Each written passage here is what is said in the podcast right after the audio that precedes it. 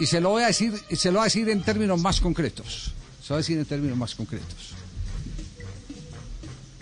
Un equipo que ha sido de gran regularidad, eh, mire, eh, oiga, estos pulsos co- conducen siempre a los mismos, los pulsos de don Gabriel y, y- Los de poder. y de eh, exactamente y, y de don Pero Juan. lo- los dos más veteranos, Javier, Los dos veteranos. los dos pues, empresarios, sí. pues el Junior preguntó por Zambuesa y, y lo que le respondieron es que ya tenía compromiso con Junior de Barranquilla. El Tolima preguntó. Por eso le-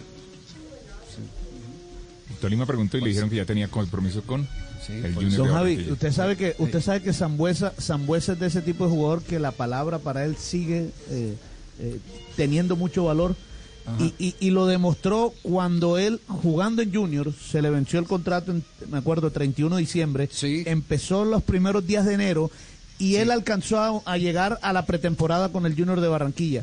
Junior se demoró unos días en ofrecerle la continuidad y cuando se la ofreció Julio Comesaña, eh, Zambuesa todavía estando en Barranquilla dijo, lamentablemente ya le di mi palabra a Santa Fe. Bueno, ahí le y dejo- por eso ahí, se fue para Santa ahí les, ahí les dejamos la noticia entonces. ¿Y el lote? Ahí les dejamos la noticia. Eh, en cualquier momento pueden anunciar lo de lo de Zambuesa. Lo de Zambuesa para Junior de Barranquilla.